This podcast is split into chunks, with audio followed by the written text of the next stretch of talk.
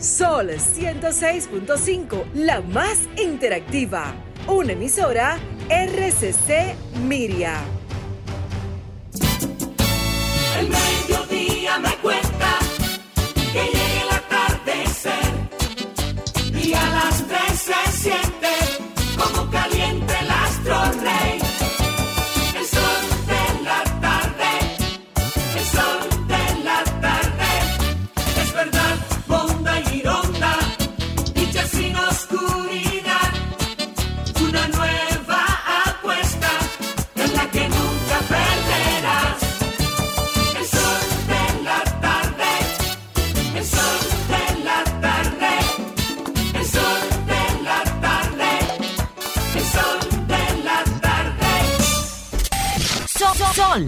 106.5. La, la- la más interactiva. A, las a las 2.35 minutos irrumpe en las ondas hercianas el doctor Ricardo Nieves. Gracias, coordinador. Saludo a todo el equipo en este viernes 19 de mayo. Saludo a toda la gente que nos sigue cada día a través de Sol 106.5, la más interactiva del país.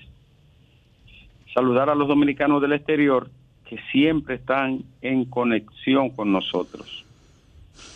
Eh, 19 de mayo. Caramba, hace 58 años cayó Rafael Tomás Fernández Domínguez, el soldado de la patria. Cuánta honra, cuánto honor y con mayor quilate al saber su procedencia, hijo de uno de los generales más poderosos del trujillismo, terminó siendo el arquitecto y diseñador del movimiento constitucionalista de 1965. Rafael Tomás Fernández Domínguez cayó junto a otro notable grupo de constitucionalistas en el intento de tomar el Palacio Nacional. Ahí está su monumento en la 19 de marzo, donde cayeron también Euclides Morillo, Ilio Capozzi, creo que Andrés Rivier, si no me falla la memoria, entre otros hombres de la patria. 70 años separan ese hecho de la caída de Martí, un 19 de mayo también, pero de 1895, en dos ríos, en oriente de Cuba. El apóstol de la revolución cubana y hombre de letras y de sabiduría inconmensurable, José Martí. Bueno, las noticias más importantes en este viernes, no ha sido una semana eh, de mucha tensión y de preocupaciones. Y entonces el caso del joven Joshua Omar Fernández ha provocado una indignación generalizada. Al conocer su perfil, su familia humilde, sus dotes de buen estudiante, de un muchacho ejemplar, la indignación y la- el reproche ha sido eh, grande en toda la República Dominicana. Y hoy precisamente conocía la medida de coerción a dos de los tres implicados en la muerte. Ambos fueron mandados a prisión preventiva como medida cautelar por un año. a Najayo. Hablamos de Alison de Jesús Pérez, conocido como Chiquito, y de Wesley Vicente eh, Carmona, conocido como el Doctorcito. Mira, no sé, tal vez ustedes van a debatir porque están en cabina, pero ojalá lo hagan, porque se puede contribuir mucho con la familia y con los padres de jóvenes que presentan un perfil social, juvenil, psicosocial y cultural con idénticas características. y es un momento como para tratar de ordenar las ideas y pensar esta generación donde he dicho en la mañana de hoy tenemos una generación de muchos cerebros rotos rotos porque lo tienen ahí lo poseen pero no no lo usan para pensar estamos como si estuviéramos en una sociedad de las emociones únicamente.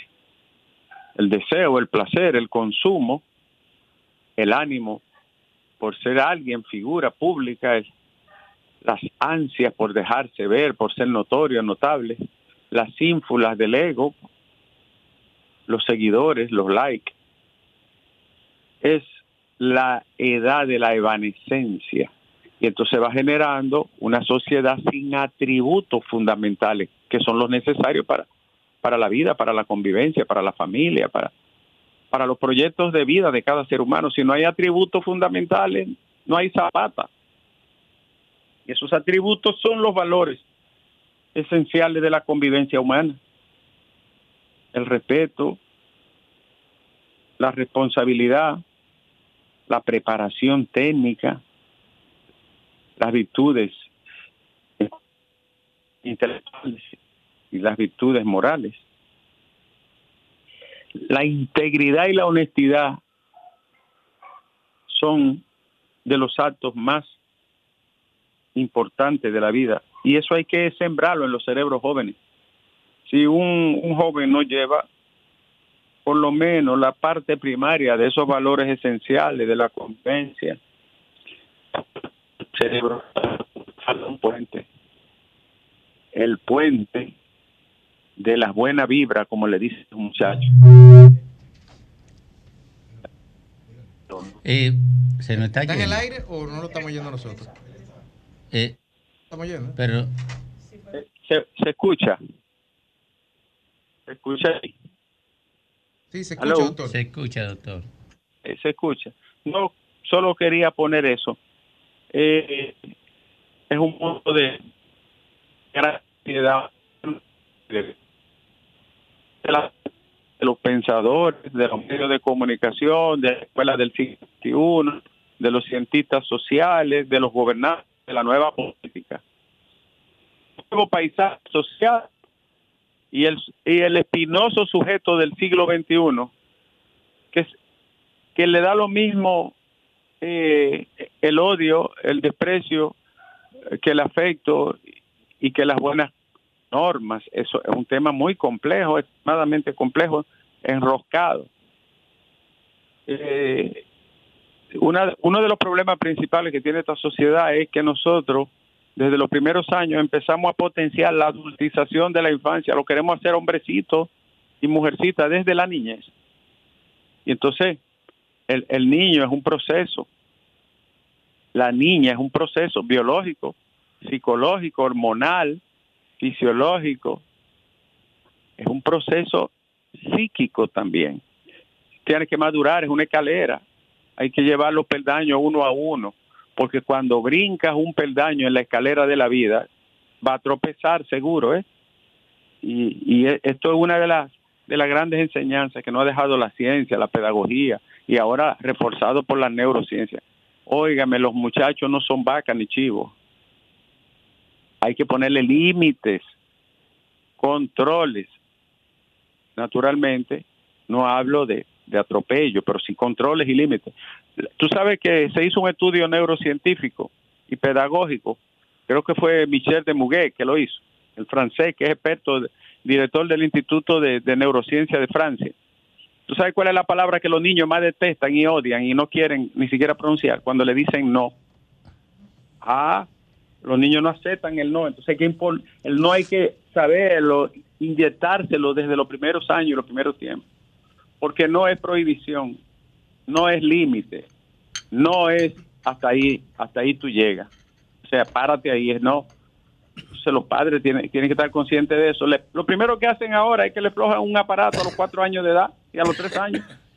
Le dan un celular, le dan una tablet. A un niño de cuatro y cinco años, tú lo ves con una tablet ¿Y qué ocurre? Bueno, que muchos de esos jóvenes al final abandonan la escuela. Es como si le diéramos a un hombre de la edad de la piedra una computadora hoy. Es, es muy delicado. doctor. Así, así es. Muy, muy delicado el caso. No es que criemos autómatas ni, ni androides hu- humanizados, no. Pero el, el ser humano necesita el límite ético de la vida, es el horizonte, ¿no? De la realización humana. Si no hay etos, se jodió todo.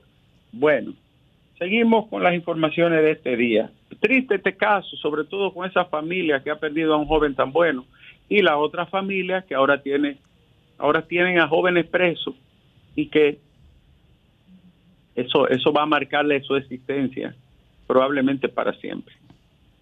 Las informaciones entonces más importantes de esta hora son, bueno, eh, Joel, el denominado Alison de Jesús Pérez Chiquito negó la participación del doctorcito en la muerte de Joshua Fernández y asumió la responsabilidad y su carga de culpa, aunque hay un tercero que está prófugo que dice cosas muy vinculantes para los tres. Igual que el Ministerio Público establece que ha recogido evidencias que señalan tanto videográficas como testimonios y también intercesiones o cruces de llamada donde se puede ver que había una concertación, connivencia, acuerdo de voluntades para realizar actos que tristemente degeneraron en el hecho de la muerte de Joshua Fernández. Y 24 provincias en alerta, en alerta por posible crecida de ríos, arroyos, cañadas y también inundaciones repentinas en una buena parte del país. Atención Santiago, Santiago Rodríguez, La Vega, Valverde, Sánchez Ramírez, Santo Domingo, María Trinidad Sánchez, Bonao, Elías Piña, Duarte, Distrito Nacional y Montecristi. Va a llover y va a haber inundaciones. También en el este, Monteplata, Atomayor, El Ceibo, de alguna manera Samaná, San Pedro de Macorís y en el Cibao también Hermanas Mirabal y de Jabón. Diputados de diferentes partidos piden que se investiguen las irregularidades del Gabinete Social tras el informe de auditoría que habla de los 100 millones del año 2021, los 100 millones de los artistas. Yo también quiero una investigación. Nosotros también esperamos una investigación. Dicho sea, se desembolsaron solo 53 millones, ¿Cómo? pero eso corresponde a los contribuyentes dominicanos y se hicieron saltándose las reglas de la ley 340 sobre contrataciones públicas. De modo que no solo los diputados, el sol de la tarde también quiere una investigación. Y el ministro de Medio Ambiente descartó su renuncia del cargo, a pesar de que ha estado bajo fuego cruzado, ha dicho que no se va de la cartera y que sigue desempeñando y realizando sus labores en ese espinoso Ministerio de Medio Ambiente y Recursos Naturales. En tanto que el llamado Kiss Bar, el negocio donde ocurrió el hecho lamentable en el que perdió la vida el jovencito Joshua Omar Fernández, este negocio ha sido cerrado por las autoridades de Interior y Policía y, de la Policía Nacional y el Ministerio Público. La madre de Joshua dijo que está destrozada, pero espera justicia y se siente satisfecha con las medidas tomadas hasta ahora de prisión preventiva contra los supuestos autores. Y atención, la Fuerza del Pueblo dice que llama a reactivar las labores de Cormidón, pero con libertad sindical y cumplimiento de la ley. La Fuerza del Pueblo lo que tiene que ponerle freno a un, a un sujeto ahí que creo que es miembro de la Fuerza, que es uno de los responsables de, de la deriva esa. Atención, fuercitas, pueblitas. Y Medio Ambiente niega que la barcaza de generación eléctrica esté en un área protegida, mientras tanto, comunitarios de diferentes organizaciones eh, dicen estar preocupados por la afectación al medio ambiente, a la flora, a la fauna marina de la zona donde está la barcaza que ha sido de mucha controversia en Asua. Eh, a propósito de, de esta barcaza, hay preocupación porque se utiliza un combustible llamado Bunker 6 que se considera altamente contaminante. Y el abogado de la madre de Joshua recomienda a Luisito entregarte lo antes posible porque él es clave en el proceso. Atención policía, no queremos diga, que aparezca, que sacó un arma, diga, que enfrentó. A ese muchacho hay que agarrarlo vivo. Vivo y que enfrente su responsabilidad ante la justicia. No hay clase hoy, ¿saben por qué? ¿Por qué? Porque sí. ¿Eh? Porque sí, no hay clase. Claro. O sea, ya la, la ADP está ayudando Yo, a que se yo no sé, más esto. Pero hay cobro hoy de clase. yo no sé qué país de- del continente y del mundo tiene un gremio que realice tantas paralizaciones de la docencia, no tantas horas clases perdidas, no sé cuánto habrán. Yo no lo, yo no lo escucho ni en Haití. No, no, ni, no, ni en Haití, ni siquiera las bandas haitianas hacen que se pare la clase. Y atención, atención, la muerte de Virgilio Bello Rosa enluta la, a la clase jurídica del país. Fue procurador, un hombre decente, tenía 85 años de edad, considerado un ciudadano de dotes respetables. Murió Bello Rosa en paz de cáncer.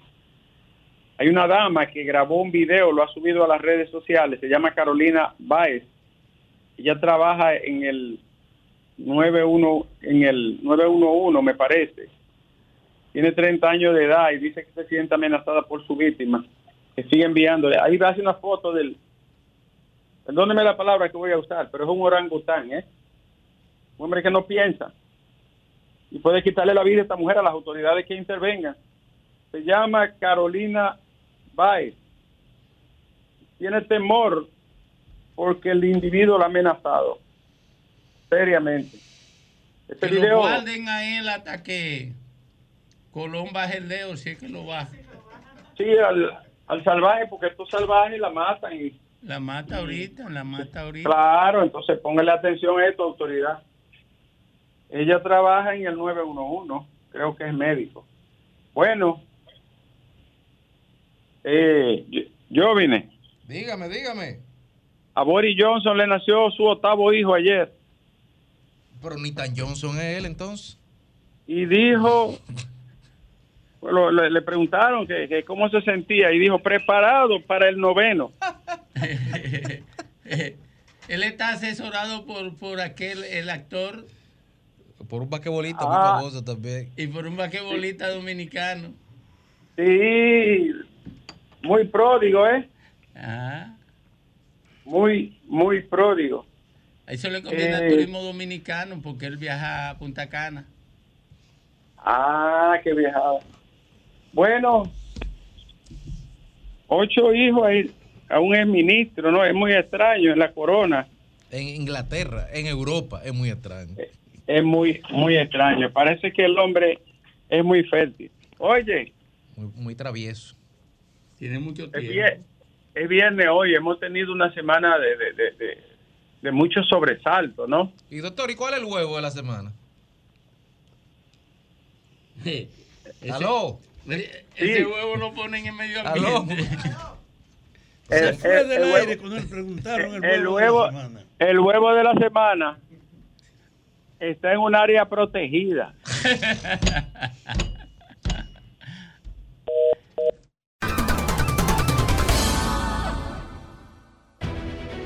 Sol 106.5, la más interactiva.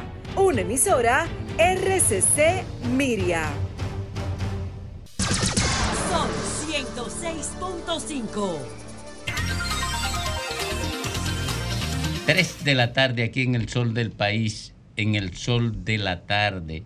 Y vámonos con la gente, vamos a conversar con la gente como de costumbre. Con los decentes. Sí, no con la materia prima del espacio, que son la gente eh, ahorita vamos a conversar, vamos a hablar aquí, vamos a debatir aquí el tema de la prisión preventiva, de las implicaciones que tiene la muerte de Joshua, Joshua de, de- de la- los vinculantes, ¿verdad? Pero mientras tanto vamos a hablar con la gente. Buenas tardes.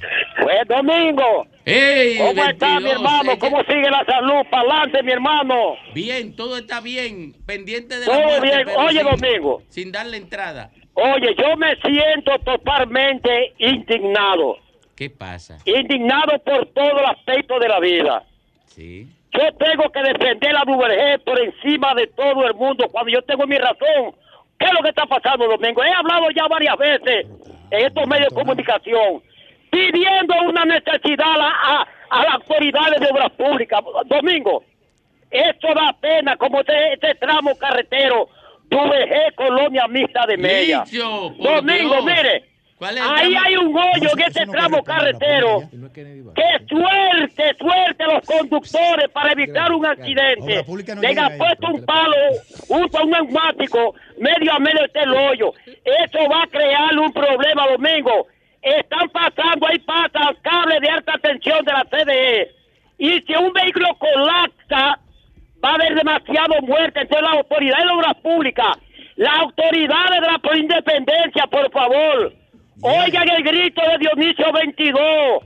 Vamos a evitar un accidente. Lo que yo estoy hablando, tanta gente conservadora en este pueblo de Duveré y no luchan por la causa justa en su pueblo. Ay, Dios. que- 22, regidor, 22. Buenas regidor. tardes, viene. Domingo. Buenas tardes a todo el equipo del Sol de la tarde. Adelante. Miguel Fernández Miki del Distrito Nacional. Domingo, Sí. estoy preocupado, estoy preocupado por la situación de la juventud. Nosotros vemos, dice que la juventud de los pueblos está al porvenir de la patria. Debemos hacer una reingeniería en las escuelas, los colegios, los clubes, todos debemos hacer una gran alianza todas las instituciones para enfocarnos a revertir lo que está pasando en la sociedad, porque ellos están siendo abatidos de malas informaciones, estas cosas, y están cogiendo lo peor. Aunque yo debo decir que hay una esperanza en el medio del túnel. Yo creo que hay muchos jóvenes en los barrios que no solamente están aprendiendo de, de mala palabra, de la reggaetonería, de las situaciones, sino que vamos a tener medallas de oro. El Distrito Nacional, Domingo, ¿tú has escuchado un deportista que haya tenido una medalla de oro hace mucho tiempo? Y nosotros lo tenemos todo en el Distrito Nacional. Ahora, las autoridades, los dirigentes comunitarios, debemos enfocarnos todos a tener un gran Santo Domingo ¿En qué, en más qué están los dirigentes comunitarios? Lambiconeándole a los políticos. Llaman a estos, a, a estos Sí, medios sí, para sí. lambiconearle a Sí, sí, exactamente. trabajo, Y no, hemos, y no hay un plan. No, porque lo- ya ellos mismos han aprendido, Domingo, que tienen que sobrevivir y, y los y el sistema fáctico político no le da la oportunidad. Eso es verdad. Buenas tardes. Sí, buenas tardes. Adelante. Sí, de, de vivienda Daniel Matos. Domingo, Ey, eh, la gente nomás critica cuando las cosas no están bien. Manuel Jiménez está haciendo un trabajo aquí Ah. en, las, en, la, en, en vivienda. Eh, no hay basura, está limpiando los contenedores, están Ah. todos los escombros. Entonces, que salgan ahora también a defenderlo. ah, ok. Saludo a Jonathan. Buenas tardes. En eso están los dirigentes comunitarios. Domingo, buenas tardes. Buenas tardes. Teneida Guz- Guzmán, Santo Domingo Norte. Zeneida Guzmán, Santo Domingo Norte, adelante. Y, y Carlos Guzmán, ¿eh?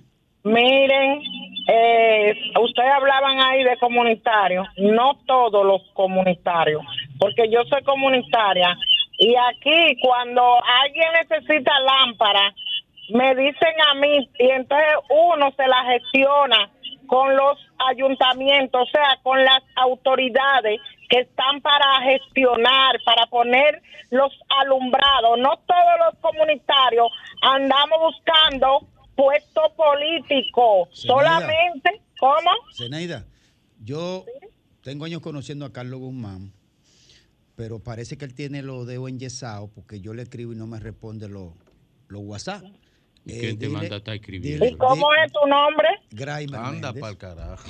No, Sí, pero- porque así, pero- así él Dile a escucha, Carlos porque Guzmán que yo cuando sé se que quite el yeso de los dedos, escucha- que me escuchando el programa. que le tengo un caso social que él debe que él tiene que intervenir. Dile Pero al- mira, al. Domingo, Ey, queremos que los padres y madres, eh, tutores, le pongamos más atención a las niñas, niños, adolescentes cuando salen de las escuelas. Vamos a buscar nuestros niños, no los dejemos en las calles. Gracias. Bien. buenas tardes. Sí, buenas tardes, señor Domingo. Buenas tardes. ¿Cómo está usted? Yo estoy mejor que Mire, eh, te- tengo una queja, Domingo, y escúchame. Cuando ya ven, cuando ya me degradando a, a uno de, de los compañeros de ustedes, tú no debes permitirle eso. Usted debe cerrarle seguido. Pero eso es lo que yo, eso es lo que yo hago. Usted sabe que yo soy implacable porque yo no. Primero Porque mira no esa soy- señora de ayer, esa, señora, esa muchacha que llamó No, ayer, que insultándola. ella podrá entrar aquí si yo no me doy cuenta. Pero si Sí, yo me doy cuenta, la, la oiga, todos esos insolentes que llaman eh, cuando Sí. yo estoy coordinando un espacio no tienen cabida aquí porque los medios de comunicación no pueden eh, Hacer estimular esa inconducta. Claro. Claro que Y la gente debe. tiene que ser, tiene todo domingo, tiene que ser tolerante. Tú puedes seguir un partido y el otro otro partido y tolerar eso. No, no, no, la fuerza del pueblo no conoce eso. Yo lo he dicho muchas veces. Usted escribe un tuit y le cae un enjambre de gente a insultarlo, incluso Sí. gente, gente, gente formada, porque es una culturita que ha construido la fuerza del pueblo en los Sí, últimos hombre, no, tiempos. son Yo lo digo con responsabilidad, porque yo no, no quiero ser monedita de oro, yo no quiero caerle bien a nadie y no simulo. Yo voy directo y doy la cara. Pero voy claro, de frente porque- y doy la cara. Eso, La eso- es, esa cultura que está imponiendo la fuerza del pueblo es una cultura Eso, de terror. eso viene de antes, Domingo. No, no, pero yo te estoy diciendo la fuerza del pueblo porque eh, el- eh, eso puede venir desde antes. Ahora, yo estoy hablando de un asunto que yo La vivo. red más agresiva es Twitter. Son como... Oye, yo hablo de una cosa que yo vivo, porque yo di, yo tengo criticando la capitalización desde el 1997. Oye, la criticaba estando yo en el PLD, la enfrenté porque yo era yo era funcionario de CDE. Desde entonces tengo un lío yo con Celso, hace 26 años, y, y es por eso, por el tema de la capitalización. O por escribir un Twitter y, y la fuerza del pueblo mandó como 50 bots a insultarme y le cayeron atrás como 50 seres humanos. Y tú cuentas en mi, en mi TL, en Twitter, como 800 insultos de gente de la fuerza del pueblo, porque yo critico la capitalización. Oye esa vaina. O sea, ellos entienden que yo no tengo derecho a criticar la capitalización, una vaina que la estoy criticando desde hace 26 años Desde el mismo momento. desde el mismo momento y me cayeron un insulto hasta dirigentes de alto nivel de la Fuerza del Pueblo. Me cayeron a insultarme, pero insultos de los más procaces. ¿Tú eres compañeros? Yo no sé si son compañeros míos o no, o si fueron ex compañeros, porque yo no, pues, primero si fueron compañeros, yo no me di cuenta que eran así. Y él lo hace, mira esa muchacha, esa, una ahí, una tal Wendy, ojalá tú sepas lo que le dijo a, a, a, a, a, a, a Diurca Adiurka, ayer. no, no intolerable. No, oye, porque, pero una procacidad. tardes, Domingo. Adelante. Domingo, Sí. buenas tardes, Domingo, a Greiner, Lenchi, eh, Jovine y a Diurca y a, y a Don Jefe. Domingo, mira, ofende jefe, quien puede. un telegrama a su casa. Sí, do- Domingo, ofende quien puede, no quien quiere. No, Y pero a a mí no me ofende, mira. ¿Quiere no, que no, te diga una espérate, cosa? Domingo. No, no, yo sé, Domingo, No, yo mira, qué una te lo digo. yo lo que hago es que lo bloqueo. Yo Claro, bloqueado y- más de y 600 gente de la Fuerza del además, Pueblo. Además, Domingo, esa Wendy no Más de tiene moral 600 para criticar la a nadie. Los Domingo.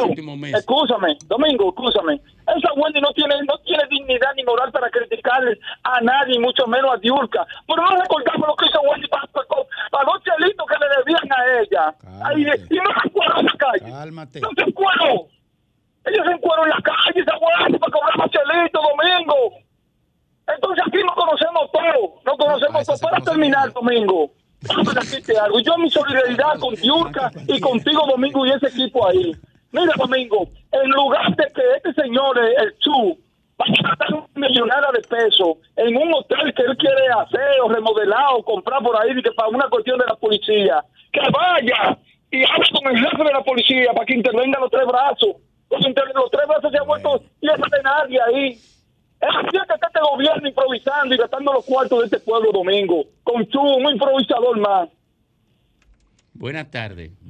Buenas tardes, Domingo. Adelante. Mi solidaridad para ti y para Diulca. Toda esa gente que lo atacan a ustedes porque ustedes dicen la verdad, eh, que vayan a, a lavarse su boca con farola, como dicen en el campo.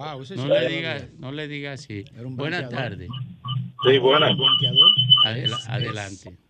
Sí, eh, es con relación a los, a los muros que están en la autopista de San Isidro, que yo digo, eh, porque está bien de que hay un mal diseño con relación a esos muros, porque ya la- los residenciales están ahí. Ahora, lo que no se puede permitir, tantos cruces, pero hay que buscar la forma de hacerle retorno a los vehículos. Creo que llegaron a un no acuerdo ya con la alcaldía y los ingenieros constructores. Creo que sí que llegaron a un acuerdo ya y, y evidentemente van a tener que eh, me- suspender ese muro. Claro, porque lo que hay que hacer es, es retorno. No se puede estar haciendo tanto muro y tantas cosas improvisadas. Buenas tardes. Su materia comercial la van a, quebrar. Adelante. Esa Wendy es muy insolente. Cada vez que llama nada más es para acabar al otro. Cuando tú lo que tienes que bloquear ahí cuando llame que no es. Ella no es bienvenida aquí a este programa. No es bienvenida. Buenas tardes. Domingo, Eh. tú no puedes caer en el club de Julio Curi, Zapete, que por cualquier tuit que no estén de acuerdo con ellos bloquea. Tú eres una persona tolerante. No, te No, al no, yo, oye, mira, mira, oye Ajá. esto. Todo el que entre al muro de otra gente a insultarlo debe ser bloqueado. No es insultarte. La gente puede tener esa venencia contigo. No, no, pero oye lo que te estoy diciendo. Tu tuit es público. Oye Tú lo que te estoy privado diciendo, todo el que entre a insultar, yo no digo, no, no hablo de diferir. Debate, no está hablando de debate. No insulto. hablo de tener una idea distinta. Es que la gente no debe insultar al otro. Y, y una organización política no debe fomentar eso. No lo puede fomentar porque está fomentando una inconducta que daña al ser humano. Eso no lo debe hacer una organización política. Y una organización política no puede tener una fábrica de bots para que insulte a la gente gastando dinero construyendo voz para insultar al otro ser humano. No lo puede hacer.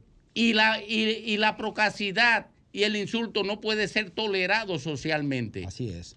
Domingo, ¿tú me permites algo a propósito del muro de San Isidro? Adelante, Sí, hermano. que hay un, re- un residente de la zona que me llama, dice que no es cierto que han llegado a acuerdo, que la situación del muro sigue. Quisiera aprovechar que él explique cómo está eso. Buenas tardes. Buenas tardes, Manuel García de este lado. Buenas tardes, equipo. Discúlpame, Domingo, pero aprovechar. Adelante, sí. adelante noticias. ¿Cuál es la situación? hermano, ¿Cuál es la situación de Bien, San La Isidro? situación, la situación es- sigue siendo la misma. Anoche tuvimos una reunión bastante larga y extendida con dos viceministros que se presentaron que se presentaron con una comisión del ayuntamiento. El ayuntamiento nunca ha supervisado lo que están haciendo aquí en San Isidro de ninguna forma, ni, ni como ayuntamiento, gobierno local, ni como ni como el gobierno que debe que debe representar a, a los municipios de la zona en cuanto a la obra. Eh, ayer anoche fue se creó una comisión a sugerencia de ellos porque ellos llegaron con una arrogancia y justificando la construcción del muro, cosa que se le demostró técnicamente que no es factible porque es una autopista que está bordeada de residenciales, de más de mil de mil apartamentos. Hay un solo residencial tiene 600 apartamentos. Y, comerci- y comercios. Un solo un solo residencial tiene 600 apartamentos. Donde viven mis hijos tienen hay 280 apartamentos.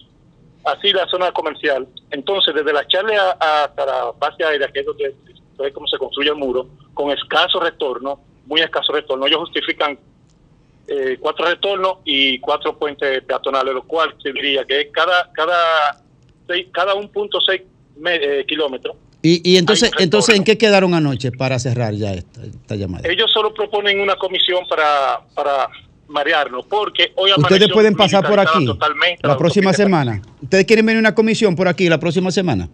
Sí, por favor. Eh, queremos que nos reciban para nosotros explicarles técnicamente y legalmente. Yo, yo el te voy a pasar no por aquí mismo. Anota el número. Tienen que anotar. Eh, Yo te lo paso, está bien, yo te lo paso. Yo te lo paso. Yo te lo paso por WhatsApp, está bien. Pásame por WhatsApp, por favor. Sí. gracias. Para que coordine la comisión y vengan aquí a completar la denuncia. Seguimos por aquí. Buenas, tardes. Por aquí, buenas tardes. Adelante. Se atemorizó. ¿Y usted? Adelante. Buena, buena, ¿cómo está? Todo bien. Domingo, Hey, Kramer, Legit y el equipo, ¿todo bien? Vamos vivo.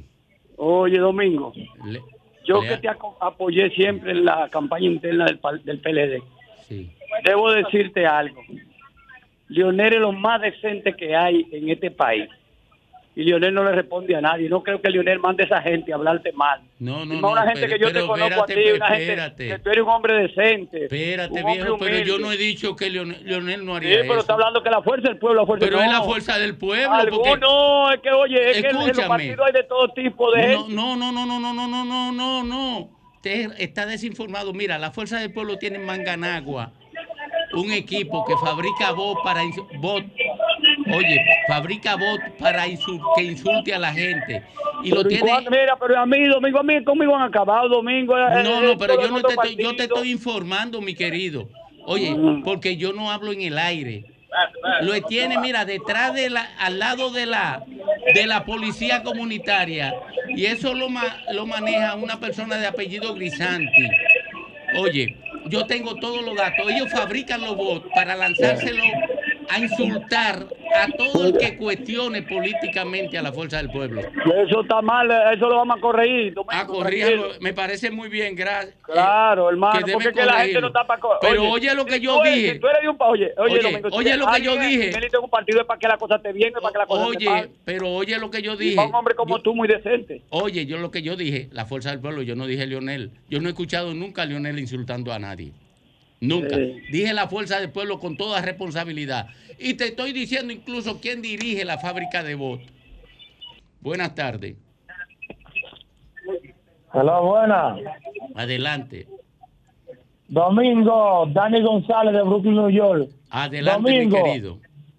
Yo quiero que le hagamos un llamado Erto eh, Cuello, el director de, de, de- de Norte de Santiago, que estamos cansados de decirle por, por ese programa que él lo escucha todo República Dominicana entera, que hemos pagado dinero de los paneles solares.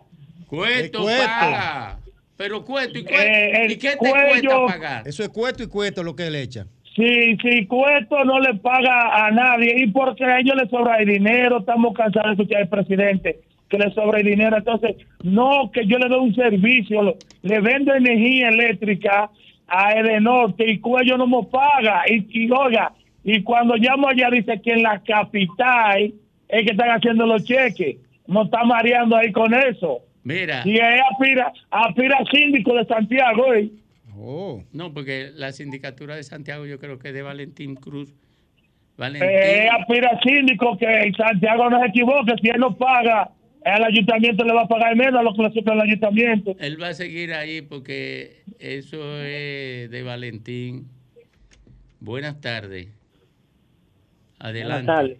Adelante. Yo escuché a un señor hablar de Leonel Fernández, pero aquí, como le enseñan que Trujillo fue un asesino, hay que enseñarle que Leonel Fernández es el padre de la corrupción.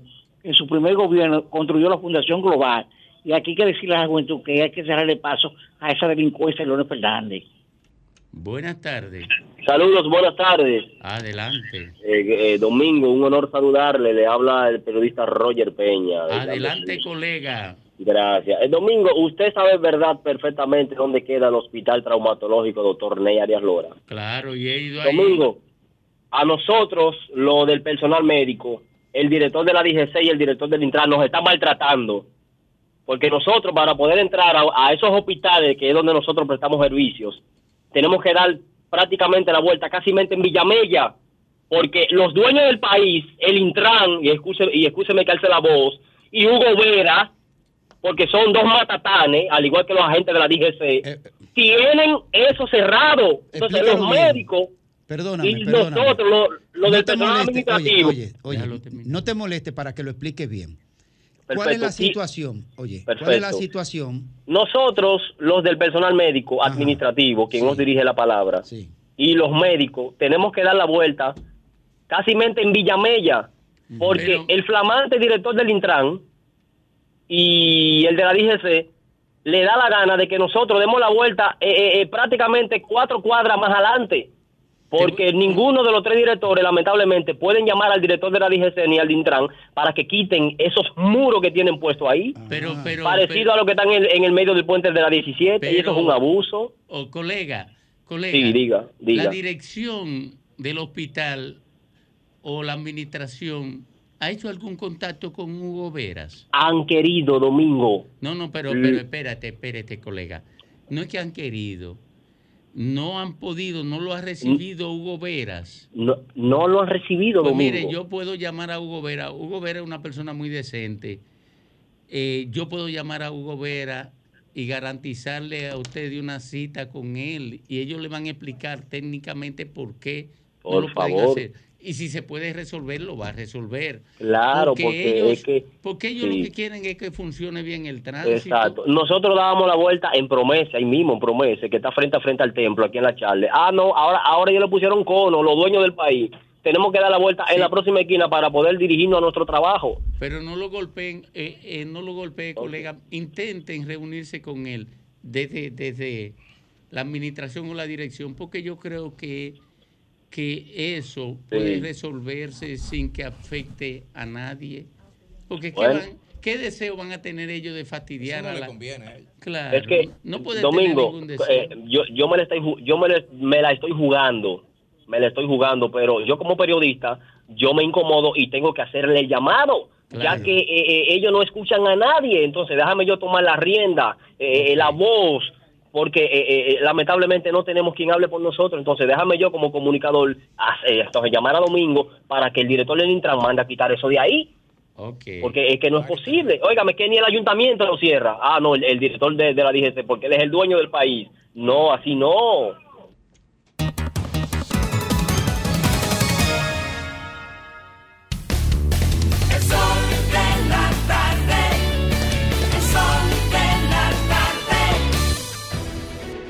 Sol 106.5, la más interactiva. Una emisora RCC Miria.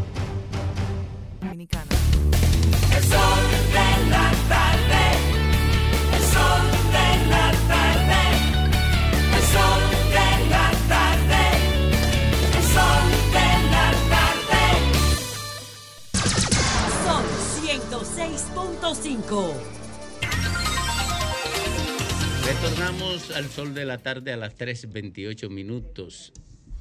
Domingo, eh, me parece que dentro de dos o tres años estaremos cumpliendo 30 años del, del asesinato del niño Llena Saibar. Yo tenía 19 años cuando eso. Y, sí, en el 96. Y ese fue un evento que conmocionó a la sociedad dominicana y que puso a toda una generación de padres y a una generación de escolares y de adolescentes y de universitarios a reflexionar en torno a qué estaba pasando en la sociedad dominicana en ese momento. Y de tiempo en tiempo en las sociedades pasan eventos así que, que, que hacen que la sociedad tenga que reflexionar y mirarse a sí misma frente al espejo de su realidad y decirse qué nos está pasando. Y digo esto porque en esta semana la sociedad se ha visto muy, muy turbada con relación a este caso que está sonando en las redes del el hijo del denominado doctor Nastra. Pero, pero antes de tú entrar Sí. ahí, un, un aporte a lo que tú acabas de decir. No, tú no vas a confesar que tú participaste. Que yo recuerde, que yo recuerde, fuera de los, de los crímenes de Estado, no se había producido en este país un crimen social, de violencia social en ese rango, que yo lo recuerdo. Eh, de entre Héctor Méndez, tú saltas ahí. Pero Héctor Méndez fue un crimen de Estado. Bueno, Sí, podría sí, decirse. sí. Pero yo digo, fuera de los crímenes de Estado, ese fue el caso realmente que... que Sí, son hitos que, que perturban, que turban, pero que también son oportunidades para que las sociedades reflexionen, para que reflexionemos. Entonces, llamando a reflexión, la sociedad está hablando en las redes sociales con relación a este caso en el cual la noticia no es solamente la participación del hijo de un comunicador en un evento, sino otra noticia podría ser que hace un mes ocurrió ese suceso. Eso ocurrió el 16 de abril y se vino uno a enterar el 13 de mayo por, por la persona que estaba involucrada. ¿Qué pasó en 30 días cuando esto es una sociedad que siempre ese tipo de casos se vinculan?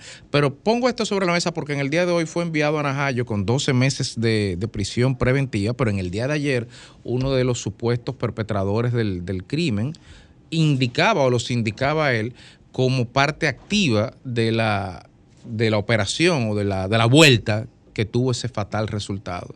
Al margen de los hechos y de lo penal, uno lo que debería reflexionar es en torno a, a la deriva que está teniendo la juventud dominicana en este momento. Uno, a las causas de esa deriva, cuáles son las razones, cuáles son los modelos que estamos poniéndole sobre la mesa, los modelos de personas, los modelos de patrones los modelos de valores. ¿Cuáles son los valores de referencia de la sociedad, de la juventud dominicana, más allá del consumo y más allá de la ausencia total de límites en una sociedad donde está certificado que no hay régimen de consecuencias? Mira, el influencer en la sociedad de hoy es un individuo venerado por los públicos, que lo imitan, visten lo que ellos visten, la gente come lo que ellos comen y procura pensar como ellos piensan. Y habla como ellos hablan. Y hablar como ellos hablan. Por eso le llaman influencer, porque tienen una capacidad de influencia enorme sobre la sociedad, modelan la sociedad. Y ocurre que es el elemento más importante ahí,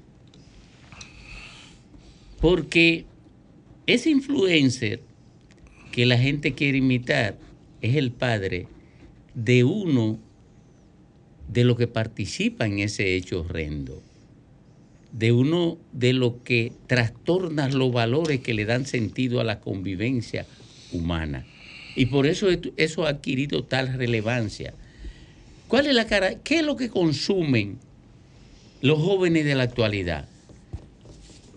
O eso que se produce en la plataforma donde él trabaja. Ellos son los que modelan el pensamiento de la juventud de, de hoy. Programa.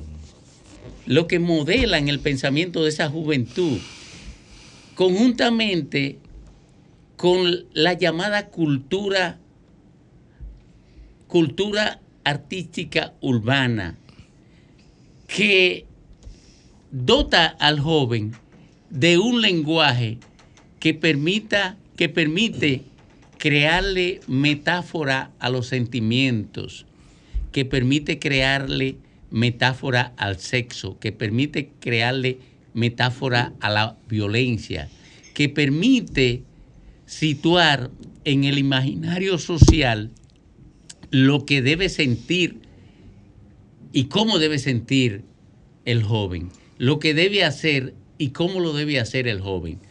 Mucha violencia, incentivo al consumo de droga, incentivo al robo, incentivo al sexo sin límite, Todo sin- incentivo todo sin límites. a la depravación, incentivo a la violencia contra la mujer, a la violencia contra el débil. Eso es lo que está promoviendo la música urbana y la plataforma de entretenimiento sin límite.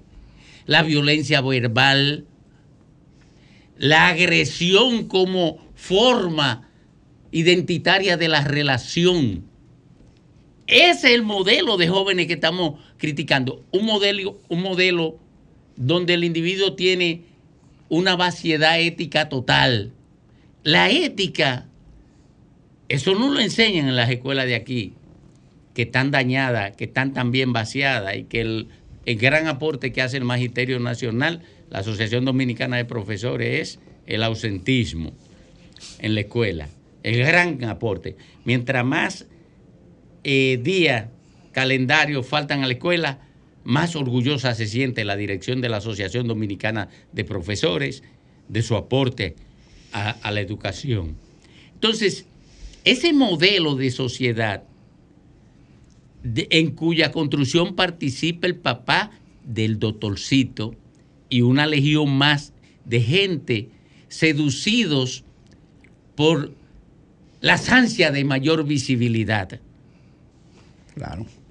Ha ido modelando una sociedad, normalizando la, la violencia, normalizando el consumo de droga, normalizando el consumo de alcohol, normalizando eh, eh, el desprecio por la y- vida, Y, y desestructurando lo normal. normalizando el atraco, el asalto. Ese entretenimiento morboso que tiene que tener ese contenido que yo describo para atraer a la gente, aunque sea el que se espanta.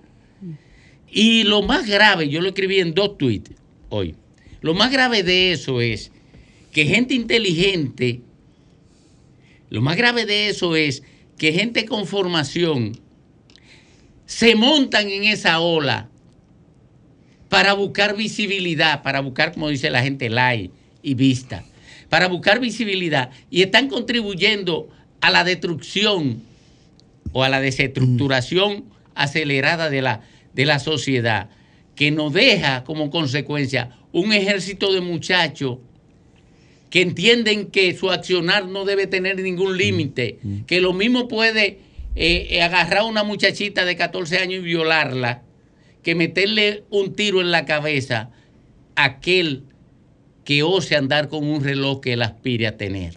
Domingo, y oye, muy buena tu intervención. Gracias, Simple- por fin un día lo dijiste. Simple- simplemente quiero agregarle a tu juicio que también se han ido perdiendo las referencias morales que estaban presentes en la época. Dios y las religiones eran un factor importante para la vinculación de la gente, para la formación. Ha perdido aceptación y nivel cualquier ceremonia religiosa. Ya no es verdad que es lo mismo. Lo dijo Zaratustra hace mucho. Dios ha muerto. Y el otro elemento es el papel del dinero. Los recursos aparecen como una justificación que no importa en la procedencia. Entonces, en ese proceso donde se han perdido los valores, donde la imagen pública es una cuestión que arrastra, no es el ejemplo lo que la gente quiere proyectar, es la disponibilidad y los recursos. Hay un predominio de lo material y de lo inmediato. Lo espiritual se fue al carajo. Claro que sí. Mira, No hay hay, hay, tipo de valores. hay un, el, prin- el principal, eh, digamos, eh, eh, quien definió primero lo que era la formación del cerebro infantil, quien primero lo estudió fue Jean Piaget. Fue el primero que arrojó luz sobre cómo se estructuraba el cerebro infantil en esas primeras etapas y los niveles que iba alcanzando de la construcción inclusive de su propio yo. Jean Piaget arrojó las luces sobre cómo era que funcionaba el cerebro infantil. Y de ahí se, se, se engancha, se eslabona con lo que es la plasticidad del cerebro cuando entra en la etapa adolescente y juvenil. Esa plasticidad del cerebro es lo que hace posible modelar y moldear líneas de pensamientos, líneas de comunicación culturales, académicas, intelectuales. Por eso, cuando una generación importante de una sociedad se topó con cantautores de, de la trova, por ejemplo, y de otros que aunque no eran trova, pero sí tenían un contenido, hubo una generación completa que, creció pensando en un ideal de nación, en un ideal de libertad, en un ideal de lucha. Y los influencers de esa generación era el maestro, eran los padres, modelaba el vecino y modelaban los dirigentes comunitarios de las diferentes áreas. En esa suplantación de liderazgo, entonces, entró una nueva, un nuevo modelo, como diría el autor, que los hijos se parecen más a su época que a sus padres. Todo esto que ha estado pasando es una suplantación, como ha dicho Domingo, del modelar un tipo de comportamiento. En la edad en, que, en el que ese jovencito mató o participó de la muerte de otro de su propia edad, justamente de la propia edad, 18, 19 años. Es eso de lo que se ha dicho aquí. Hay una vaciedad de los contenidos intelectuales, académicos, de pertenencia y de identidad social. Y a eso es que nosotros hemos, hemos ido caminando. El yo creo que el problema es que la, y pasa en todo el continente, el centro de gravedad dirigencial de la sociedad dominicana se está moviendo del lugar. Ante las élites, para bien o para mal, sin juicio de valor, esto es, esto es un, un planteamiento aséptico, las élites marcaban el camino, bueno, malo, lo que tú quieras, pero marcaba, había un grupo que dirigía, político, militar, empresarial, lo que fuera. El problema es que el capitalismo, en su versión más voraz del neoliberalismo desideologizado, porque cuando había una ideología por lo menos había una contención, pero desideologizado, hace que sea el mercado, que sea la monetarización, que para llegar ahí necesitamos likes, necesitamos validadores sociales, hace que de repente el liderazgo ya no existe. El liderazgo lo impone la masa, cayendo un poco con dice Ortega y. Por eso tú te ves y te sorprende cuando desde las políticas públicas hay actores que dicen que tenemos que ir, por ejemplo, a las 42, a no a mejorar las condiciones de vida de esas personas, no a desentar, no a brindar seguridad, no a crear escuelas, no a brindar oportunidades de crecimiento y de inserción social. No, no, no. Vamos a potenciar eso. Vamos a ver de qué forma eh, monetari- monetarizamos la economía, el circuito de la economía naranja ahí. Que ojo, que estas expresiones que estamos viendo son las manifestaciones de víctimas de la sociedad dominicana. Porque los malos no son los de voceros, no. Los malos no son los que bailan dembow, los que vayan con una gilet en la boca, los que están con un vape todo el día. No, no. Esos son víctimas. Porque aquí, todos esos muchachos que estuvieron involucrados en ese caso de Joshua, todos tenían 11, 10 o 9 años cuando se empezó a dar 4% para la educación de este país, hace 15 años. Y los políticos de este país le fallaron a esa generación completa. Entonces, eso, es- eso es causa. Eso, no, eso es consecuencia, perdón, eso no es causa. Pero desde esa lógica tenemos que replantearnos cómo, cómo poder reorientar. Porque de lo contrario, de lo contrario, la, la marea ya está en las puertas. ¿Y cómo reorientamos una generación perdida? Perdida en el sentido, como tú señalas, donde ocurrió un proceso de programación neurolingüística, donde los valores tradicionales del trabajo, del esfuerzo, de la puntualidad, fueron desvirtuados por el vamos a buscarla, hacer la vuelta, el lenguaje cambió, ya no se trata de matar gente, se dale, dale para abajo, ya no se trata de asaltar, sino de hacer una vuelta, ya no se trata de prostituirse, se trata de abrir un OnlyFans. Entonces, cambiamos las palabras para cambiar la realidad, pero la realidad no golpea en la cara. El hecho real es que hace falta una conciencia de que hay que restaurar todos los caminos que terminen estableciendo en la mente humana aspiraciones y motivaciones que se han perdido.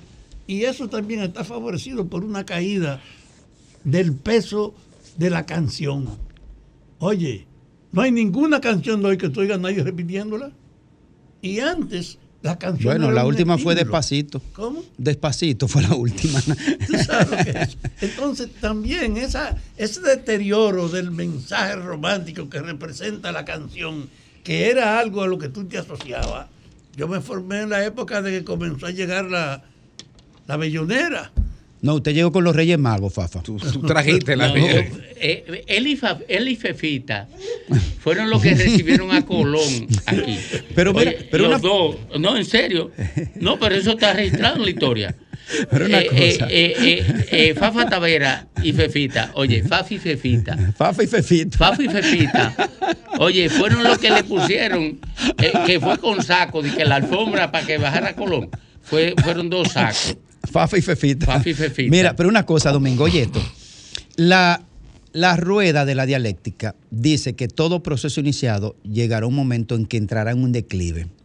La tendencia es el cambio y la Sí, renovación. yo me he estado preguntando hace un tiempo, yo me he estado a- hace un tiempo preguntando cuál va a ser la pendiente del declive de este modelo. El punto de inflexión, Sí, ¿dónde está? ¿dónde es? Porque en algún momento esto que tenemos hoy eh, deberá tener un punto de cansancio. Cuando esta generación que está, que ha impuesto este modelo, que nosotros somos la cara opuesta, eh, vendrá una generación que sentirá, las que están naciendo ahora sentirá que esos son un grupo de viejos, los que están ahora imponiendo la, ¿cómo se llama? La cultura o la subcultura, que es como se llama a veces en el gueto, una subcultura. Entonces, yo me he estado preguntando hace, hace un tiempecito, ¿cuál va a ser el giro que el modelo de consumismo bestial que tenemos hoy basado en esa persecución de la aprobación y el aplauso a través del like y el reconocimiento y, las, y la reproducción económica a través precisamente de la reproducción, ¿cuál va a ser el modelo que habrá, habrá, habrá de suplantar? Lo que aquí se ha criticado en este programa con vehemencia eh, sobre el tema de la educación, solo podrá ser contenido por una plaga mayor, si la vemos desde el punto de vista de lo pernicioso que ha sido para esta generación, solo podrá ser contenido si, si en algún momento nos sentamos a planificar justamente lo que hizo en su momento una vez Puerto Rico, por ejemplo, en el tiempo de Tego Calderón en su máxima expresión, el Ministerio de Cultura y de Educación sentaron a Tego Calderón en una mesa de diálogo y le plantearon unos razonamientos de, de tipo ético y cultural y le dijeron, mire, usted es el mayor influencer de toda esta generación de niños y adolescentes y jóvenes. A usted no podemos hacer nada contra usted, pero vamos a llegar a un punto de acuerdo. Vamos a ver cómo mejoramos eso que usted está diciendo. Pero mira, Eso hizo Puerto Rico. Pero es que hay que salir de la zona- Eso hizo Puerto Rico. Ahora, yo no sé qué estamos planteando. dijo el Instituto Guartiano desde- aquí en Desde estos el punto días? de vista de la. ¿Qué de dijo la el y Instituto Guartiano aquí los otros cuando días? este que está ahora comienza en su proceso natural de declive, ¿qué es lo que será sustituido? No, porque mira lo que hace la institucionalidad democrática dominicana, porque aquella hacía eso, pero la institucionalidad democrática dominicana agarra y, le- y libera a Rochi para que vaya a España y que vaya y coge cin- 500 mil pesos. ¿Pesos? Eh, dólares, dólares, 500 mil dólares para liberar a Rochi. Cogen 500 mil dólares en vez de agarrar a Rochi y reeducarlo. Entonces, ¿qué es lo que le regala la institucionalidad democrática a Omega? Omega agarra, masacra a una mujer y la institucionalidad democrática le regala la libertad. Y a Honguito. Eh, ¿Cómo apareció Honguito? Hon- Honguito. Burlándose detrás de Diego Oye, Pesqueira. Y ese fue un accidente de tránsito, pero yo te estoy diciendo cosas más horribles, como agarrar a una muchachita, el caso de Honguito, Sí. de Rochi, De Rochi. o el caso de, de Omega. Eso es más horrible, porque aquí en estos dos casos había una intención, mientras que en el caso de Honguito El azar. eh, fue el azar que lo, a lo mejor estaba preñado de droga y toda esa vaina. Eh, pero, pero fue el azar. Entonces, pero ¿qué es la institucionalidad democrática? ¿Y qué, quién ha construido esa institucionalidad democrática? El pensamiento político y el pensamiento empresarial y el pensamiento religioso. Porque los religiosos, la élite católica ha sido cómplice de eso, igual que la élite económica y la élite política que han sido cómplices, por ejemplo, del hecho de que la gente, de que los muchachos no se han educado. ¿Por qué el, muchacho francés no hace lo mismo que el muchacho dominicano? Y está bajo la influencia del neoliberalismo como expresión mayor del capitalismo de la época, que convierte el mercado en el Dios ante el que todo el mundo se inclina y del que todo el mundo depende. Eso, ese neoliberalismo nació en Reino Unido, en el pensamiento, en el cerebro de Margaret Thatcher, y nació en Estados Unidos en el pensamiento de Ronald Reagan. Sin embargo, no ocurre lo mismo. ¿Por qué? Porque allí hay instituciones que funcionan y aquí las instituciones están arrabalizadas. Aquí tenemos un procurador que fue capaz de convertir la institucionalidad persecutora del crimen en generadora de crimen. Aquí tenemos un ministro de Hacienda que fue capaz de convertir la institución que tiene que proteger el tesoro nacional, el dinero nacional, en una institución para él llevarse los cuartos. Se llevó la caja fuerte. Oye, para llevarse los cuartos. Y esa es la institución institucionalidad dominicana. Y eso es lo que han hecho todos los partidos.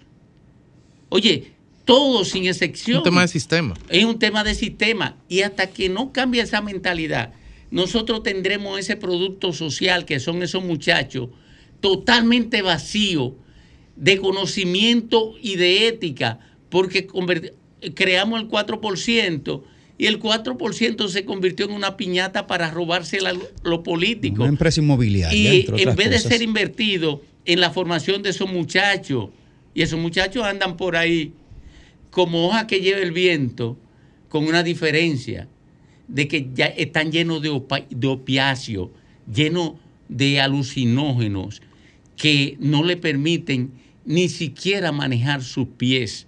Esa es la desgracia de este país. Pero miren un detalle, miren un detalle. Yo creo que hay una tendencia en el mundo de hoy hacia el de- a la consolidación de la visión de lo individual. Antes tú tenías que depender por el transporte, por la comunicación, por la comida, por todo, de un conjunto de relaciones que establecían el vínculo del mundo. En esa época había el predominio de la otra vida, de la otra vida.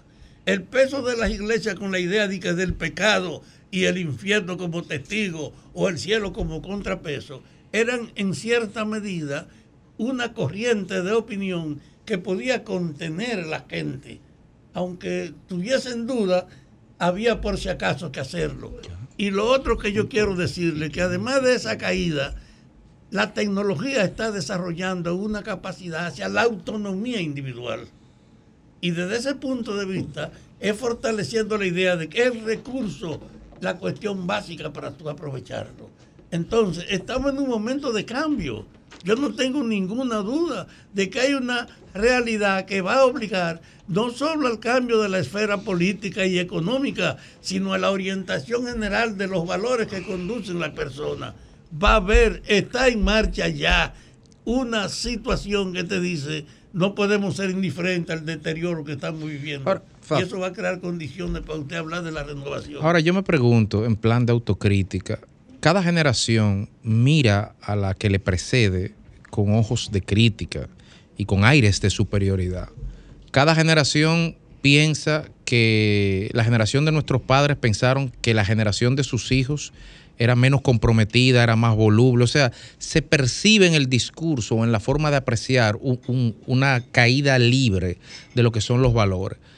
Por lo tanto, uno puede pensar, realmente no estamos ahogando un vaso de agua, como estoy pensando, no estamos ahogando un vaso de agua en este comentario.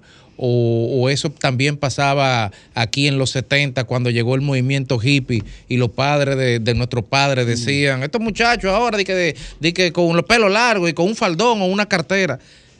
Eso es una primera pregunta. con una diferencia, y, pe- y perdóname que te interrumpa ahí, aquel movimiento no amenazaba la vida. Lo que está ocurriendo ahora amenaza la vida. Era- Amen- eh, eh, oye, amenaza la vida y ame- amenaza la estabilidad del colectivo. y ahí era que quería llegar para, para terminar, porque eh, estamos hablando de un modus operandi que no es excepcional.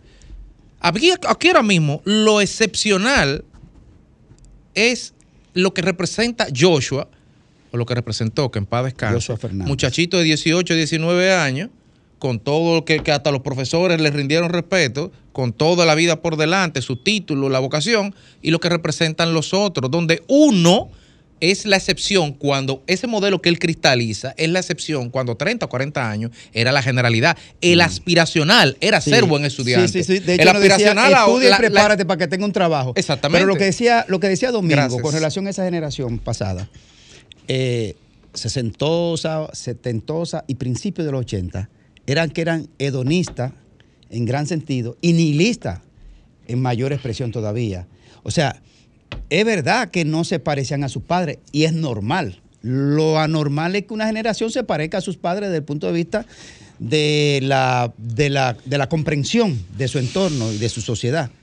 Pero la verdad es que aquellas generaciones lo que hacían era que atacaban el sistema ideológico del pensamiento, de la corriente de pensamiento, y tenían por, en algún aspecto un concepto hedonista de pertenencia eh, muy particular e individualista en algún concepto.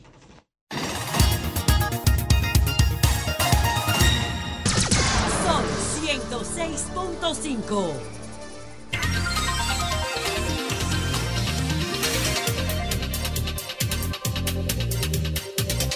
Las 4 de la tarde aquí en el sol del país, en el sol. Buenas tardes de la tarde. Buenas tardes. Un llamado a la población.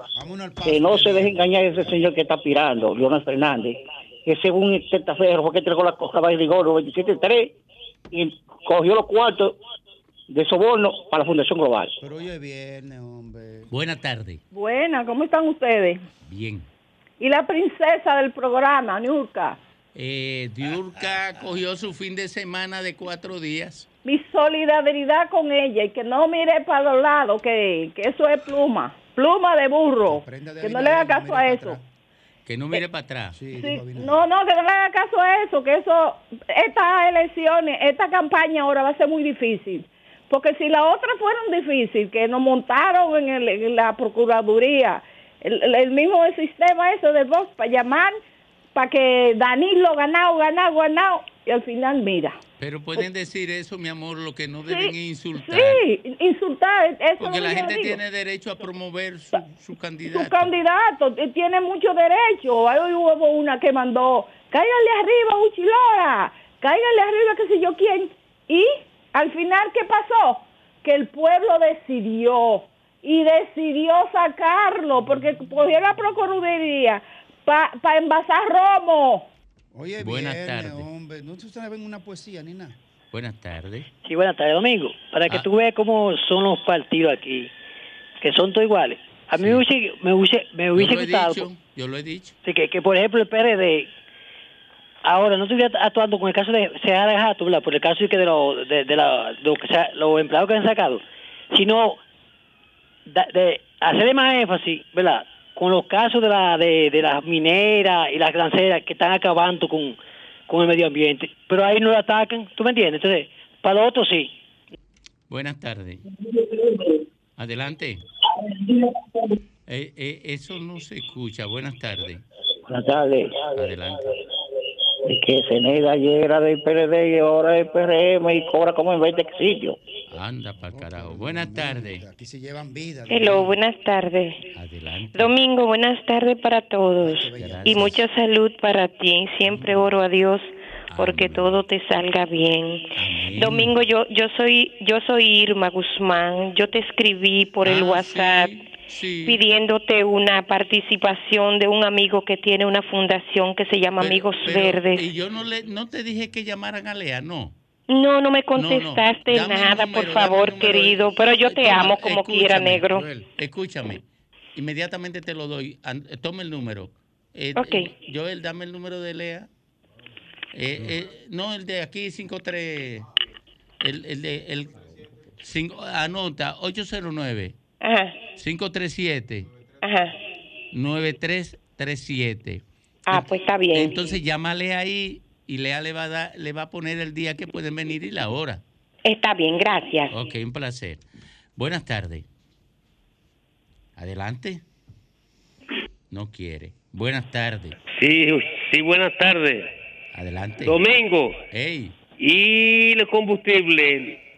¿Lo va a bajar algo de nuevo? No sé. Hito, ¿van a bajar o, o lo van a dejar? Él no me contestó. No, él tiene una, una, No, no, una él no me cinta contestó. adhesiva. No Una- se oye. No, Sí. no me contestó. No me, tiene una, cita, una cinta adhesiva. no, no me contestó. Pero él me va a contestar antes de las 6 de la tarde. Buenas tardes. Adelante. ¿Y qué pasa ahí? Buenas tardes. Sí, buenas. Adelante. Sí, le habla Fello Santana de San Pedro Macorís. Sí. Pedro. Fello Santana, quiero denunciar algo que está pasando en el este, que da mucha pena y lástima. ¿Dónde? Yo, en el este, yo soy de San Pedro, quiero denunciar algo que está pasando en la en esa distribuidora aquí en San Pedro Macorís. Yo tuve una avería en mi casa el, el miércoles y, y eh, todavía hoy no han venido por aquí. Oh, el miércoles. Desde el miércoles lo he reportado, tengo mi ¿Un reporte. sector, Perdón, un sector ellos, o su casa? dígame. ¿Un sector o su casa? No, no, en mi casa directo. Y es que porque ellos están usando cable de aluminio, entonces ese cable cuando recibe mucha carga tiende a dañarse con el tiempo. Sí, se Eh, quema. eso, eso es lo que ha pasado entonces. ¿Quién dirige? Eh, yo reporté el caso una vez, volví, llamé en la, en la, en la noche del miércoles, llamé el jueves, llamo en la noche de nuevo, volví, llamé hoy en la mañana y aún no han podido resolver lo que dicen. De, que no la dirección para que lo escuchen ellos. Sí, yo vivo en el sector Juan Pablo Duarte, de San Pedro Macorís, específicamente en la calle Camila y Ricoreña, número 21. Usted puede, Atención. usted puede eh, imaginarse cómo uno se siente con este calor. Ay, El inversor se- ya se descargó desde hace tiempo con una batería nueva que tuvimos que comprar. Porque la luz no se iba por aquí, y cuando se iba se iba una hora o dos. Tuvimos que comprar batería nueva y estamos, ya tú sabes, irritados. ¿Dónde está la comercial que le toca a usted? Eso está ahí, aquí en el municipio de cabecera de San Pedro, en el centro del pueblo. En la En, calle en el municipio cabecera, ya lo sé, pero debe haber más de una comercial. en- El, el gerente general de, Escúchame. de este es el ingeniero Andrés Portes. Sí, pero vamos, vamos a ayudarlo. eh, vamos a, a ver si lo podemos ayudar. Se lo vamos a Eh, agradecer ¿dónde. ¿dónde, está, ¿Dónde está la comercial que le corresponde a usted, donde usted paga? Eh, nosotros pagamos pagamos vía internet y Ok, entonces usted no conoce porque era para hacerle un llamado a esa comercial, si usted sabe. bueno yo le estoy dando el número de la oficina principal de aquí que está ubicada en la calle Independencia. Ok, atención San Pedro de Macorís, resuélvanle ese señor. Eh, gracias. la comercial porque ese es un tema que ellos lo resuelven con la comercial más cercana, porque cambio, el cambio de un cable, eso es fácil. Sí, muchas si gracias. fuera el cambio de un transformador o algo así. Usted sabe que yo trabajé mucho tiempo en, en, en la CDE. Buenas tardes, adelante. Sí, buenas tardes. Buenas tardes. Domingo, ¿cómo estás? Yo estoy mejor que bien.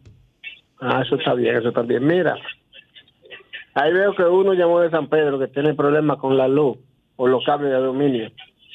Aquí en el sur tenemos el mismo problema. Esos cables todos los días coge fuego y uno llama y llama y ellos no vienen. ¿Dónde? Eh, barrio de Bayona. En Bayona. en Bayona. Así que el amigo que se preocupe, que ellos no van a ir, que esto, eh, esto, esos cables cuando cojan fuego, que todo el mundo esté sin luz, es que ellos van a resolver. Eh, presidente Abinader, usted se recuerda que delante de Fafa, que me contradijo, y naturalmente siempre él queda mal, yo le dije que si aplicaban eh, esa política que estaban aplicando en el sector eléctrico, eso, eso iba a profundizar. Le dije que no se llevara de Celso, presidente Abinader, que no se llevara de Macarrulla, y se llevó. Mire, en tres años no han podido hacer nada con la distribuidora. Y lo único que han hecho la distribuidora es deteriorarse más. Y yo se lo dije, porque yo conozco a Macarrulla y conozco a Celso. Oye, lo conozco a los dos. Tengo 25 años dándole seguimiento a lo que ellos plantean para el sector eléctrico. Leonel hizo este desastre de la capitalización porque se llevó de ellos dos. Yo llegué a reunirme con Macarrulla, con Radamés Segura, y fui testigo de sección porque acompañé a Radamés Segura a esa reunión. Por eso es que lo conozco tanto a ellos.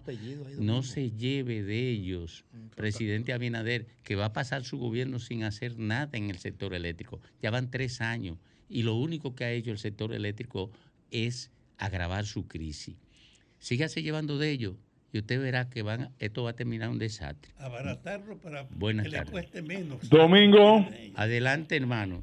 Buenas tardes, buenas tardes, Domingo. Saludo al equipo, en especial eh, para usted su restitución de su salud completa. Gracias. Eh, y especial saludo a, a nuestro patriota, don Fafa, que tuve la ocasión una, eh, una vez de estrecharle la mano en, en la Marcha Verde. Mucho aprecio para él. Ah, Yo estaba ahí, yo debía estar ahí porque yo era el que andaba con él siempre. ¿Era el chofer de él? Así es, así yo era el es. chofer de él. Ah, qué bien.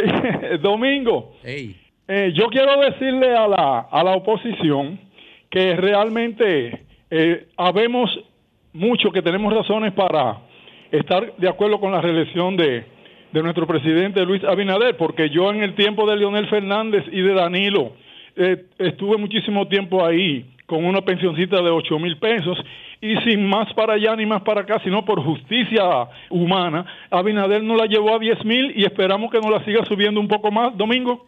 mire, eh, ningún presidente ha pensionado más gente por pensiones especiales que Luis Abinader. Y es un acto de justicia que la gente debe valorarlo, porque esa era una deuda social, una deuda del Estado. La gente, eh, a expensa del desastre del Seguro Social, que ahí hay una ahí hay una integrante de la Cámara de Cuentas que se llama Elsa Peña, que fue parte del desastre del Seguro Social y es una de las responsables de que mucha gente se quedaran sin pensión en el Seguro Social. Y está en la Cámara de Cuentas. Ese fue el desastre de esa Cámara de Cuentas. Ella era la directora financiera del Seguro Social. Y me cuentan que tenía una Biblia en su escritorio. Pero vayan a saber para qué tenía la Biblia. Elsa, esa Elsa Peña que está ahí en la Cámara de Cuentas. Pero hay un- la Biblia hay un capítulo que se llama Apocalipsis. No, no, no. Ella, no era para el Apocalipsis que ella tenía la Biblia. qué? Era para otra cosa. buena Buenas tardes. Buenas tardes, Domingo. Encima, encima de su escritorio, porque ella era la directora financiera de ese desastre de administración que encabezó Sabino Báez. Eh, Grimer, mira, en la circunscripción número uno, tú como ya mar- marcando como candidato a diputado, es bueno que tú sepas eh, cuántas juntas de vecinos tiene la circunscripción número uno. Yo veo, yo uno que está recorriendo, veo que hay más o menos 500 juntas de vecinos en el Distrito Nacional y las juntas de vecinos básicamente la han dejado sin una visión de, de seguimiento, de institucionalidad y básicamente hay presidentes de juntas de vecinos que tienen 10 años con ella debajo del brazo, porque no le dan la continuidad y el fortalecimiento del liderazgo comunitario. Yo quiero eh, que en, en tu recorrido tú comiences a poner Mira, ese- esa, esa visión. te están Porque también los Sí. clubes, Oíste, los clubes, los clubes necesitan el apoyo directo, no solamente del gobierno, sino los diputados. Escuchen la respuesta Oye, de oye, una, una de mis propuestas que tengo hace mucho planteada es una innovación en materia de lo que es la labor legislativa. Se llama Mesa Técnica Permanente de Representación Territorial.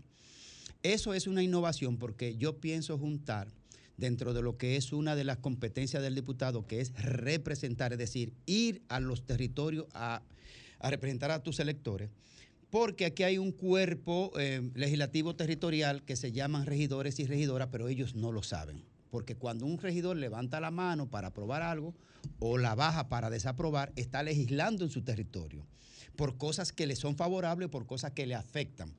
Yo pienso juntar una mesa técnica permanente para con el diputado y los legisladores del territorio, que son los, los regidores, tener un despacho permanente para ir a atender las cosas puntuales del territorio entre ambos organismos. Es parte de una propuesta que yo tengo que De se llama programa de mi programa de gestión que se llama Mesa Técnica Permanente Legislativa en el territorio. Muy buena. Oye, eh, Graimer Méndez en la Fuerza del Pueblo en la circunscripción 1. Chanel Rosa Chupani en el PLD en la circunscripción 1. Pero por ahora, Graimer Méndez diputado, Graimer Méndez diputado, Graimer Méndez diputado.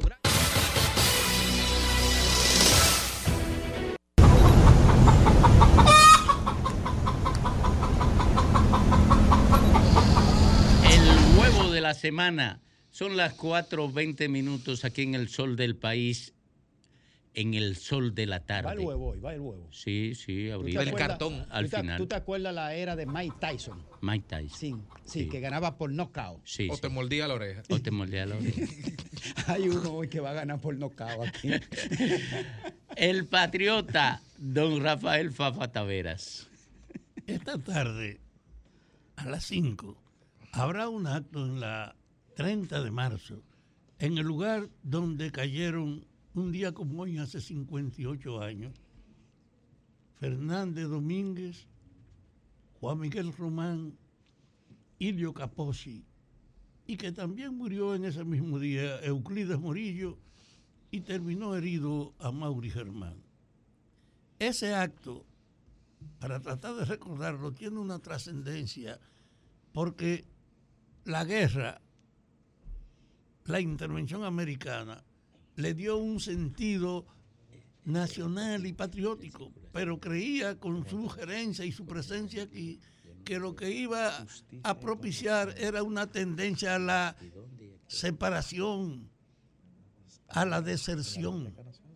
Y sin embargo, el coronel Fernández Domínguez, que fue el responsable político militar de Juan Bosch en sus años de ejercicio, cuando tumbaron a Bosch, él fue entonces compenetrado con la conciencia de que Bosch quería instaurar un sistema totalmente superior al que aquí vivíamos, bajo el criterio personal de los que mandaban.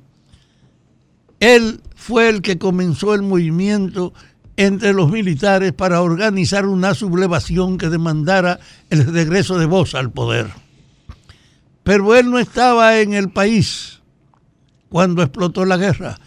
Él estaba fuera y a pesar de eso mantuvo contacto con los activistas fundamentales que aquí continuaron su lucha y llegaron la situación a esa explosión, valiéndose de una relación, de una comisión internacional, él regresó al país.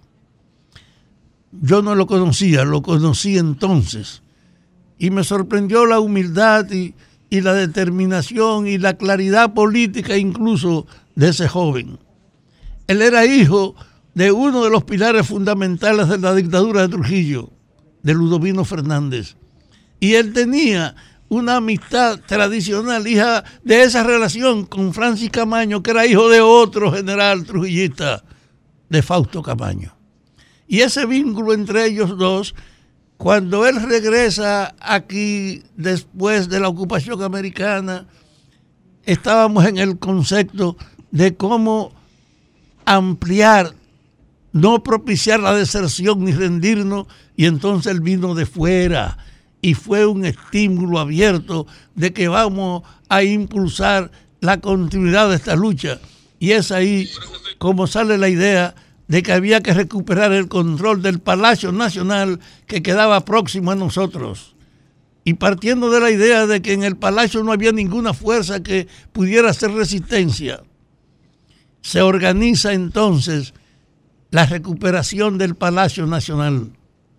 Y como eso ocurrió en medio de la ofensiva que había de liquidar a las tropas constitucionalistas en la parte norte, en la reunión que decidimos eso, los responsables políticos en ese momento, se estableció que había que ir a la zona norte y prepararse al mismo tiempo para la toma del palacio.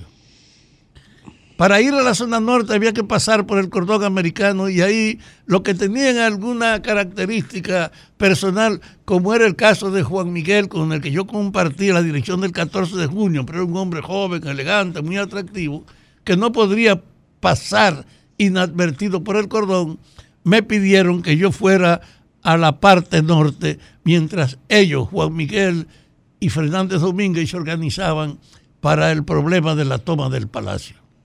Parecía la toma del palacio que era fácil y que no había riesgo, porque en el fondo no teníamos la información de cómo el poder de la invasión se había posicionado en los alrededores, lo que permitió que en esa acción de ir al palacio fueran batidos, comenzando Juan Miguel y Fernández Domínguez, que juntos cayeron en el mismo momento y en el mismo lugar, que es donde vamos a recordarlo. Ese hecho nos lleva a una significativa memoria de que Fernández Domínguez, hijo de Ludovino, uno de los generales confiables de Trujillo, había tenido en el seno de las Fuerzas Armadas la más alta evolución del concepto de la democracia. Y por eso, sirviéndole a vos, dentro y fuera del país, fue que estimuló la acción que terminó produciendo el derrumbamiento del gobierno golpista y justificando la injerencia norteamericana con la invasión. Fernández Domínguez, pues, para lo que le conocimos, era un caballero con una gran cultura, con un comportamiento muy decente y muy pasivo, muy alegre. Y Juan Miguel Román, que era mi compañero, era amigo de él por la región de Santiago desde la juventud y cuando él llegó compenetraron sus relaciones ellos dos. Entonces yo viví ese proceso de su regreso, su incorporación y la preparación del evento donde él perdió la vida, donde además de él, de Fernández Domínguez y de Juan Miguel, Ilio Capocci, un fascista integrado en el país desde hacía años, murió como parte de esa acción frente al Palacio Nacional, el que más cercano estuvo del palacio. De ahí salió herido Euclides Morillo, que moriría días después, y también salió herido Mauri Germán, pero fue una herida superficial. Ese hecho, al que yo voy a asistir ahora, un recuerdo, está también salpicado por una información del día de hoy. Virgilio Bello Rosa murió esta mañana. Es un hombre de esa generación posterior a Trujillo y que estuvo en la organización de la resistencia. Él y yo compartimos parte del tiempo en la universidad porque él era abogado y yo abandoné la carrera, pero compartimos un tiempo. Siempre estuvimos juntos en el 14, en el MPD y en toda la vocación democrática del país. Y yo quiero decirle, por respeto a su memoria, que él fue un funcionario público que dio una muestra de integridad que no puede pasarse por alto, porque siendo procurador de la República, renunció por no aceptar una recomendación que él creía que era indecorosa. Y ese hombre nunca estuvo asociado a ninguna vagabundería de las que eran comunes en el problema político dominicano. Por eso, hoy, también al recordar a Fernández Domínguez, tenemos que reconocer la calidad moral de Virgilio Bello Rosa. Y por último, quiero decirle que visitando la funeraria donde él estaba, me encontré con toda la generación con la que habíamos compartido ese tiempo que fue a verlo. Y con Aníbal López, un hombre rana que estuvo en la guerra con nosotros, que estuvo en la fortaleza Osama, que ahora tiene un cáncer, está abatido y teniendo un rango que corresponde de coronel, la pensión que le habían dado era una pensión miserable y yo he estado planteando que el gobierno debe superarle esa situación a ese hombre que aún enfermo estuvo hoy en el entierro, en el velorio de Virgilio y encontrándose con todos nosotros. Yo quisiera que este recuerdo de la calidad humana de Fernández Domínguez y de Juan Miguel y de los otros que murieron con ellos, como fue Irio Capozzi y Euclides Morillo, que también ese respeto por la calidad de Virgilio, que fue un ejemplo en la conducción de una autoridad que no sacó ningún beneficio de ella y que no se doblegó nunca a la sumisión y a la corrupción que la han caracterizado.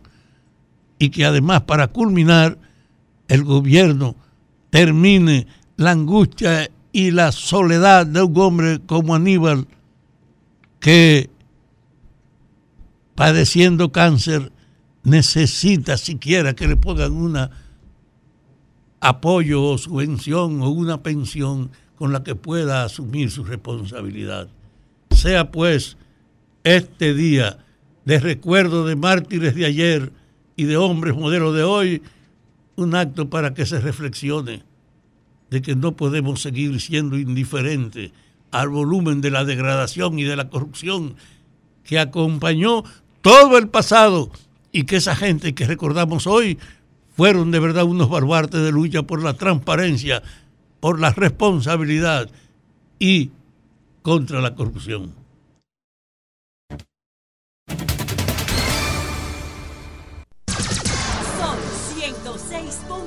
106.5. 4.37 minutos aquí en el sol del país, que es el sol de la tarde. El próximo diputado de la Fuerza del Pueblo, Caray Méndez. Él comienza en alta cuando dice, el próximo diputado. Yo creo que el única- la única persona que yo aprecio de la Fuerza del Pueblo es a Caray Méndez. Ah, no, también a, a, a- a la amiga de los aguacates. ¿Eh? No, que acu- acuérdate que ya ella no se, se mudó de ahí y la mata ya no está ahí. Ah, ya, ya. ella te dijo, la Pues de no los perritos. la de los perritos. Pues ya, pues ya yo no la aprecio.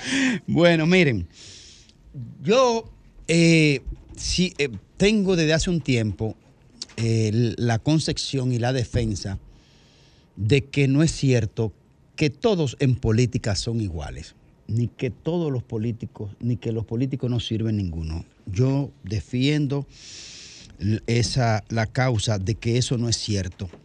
Y para muestra, en estos días tuvo aquí en cabina un hombre que se ha pasado toda su vida trabajando en la política, caramba, y llegado a la cenitud con plenitud de conciencia y de conocimiento y de actividad como es don Rafael Alburquerque.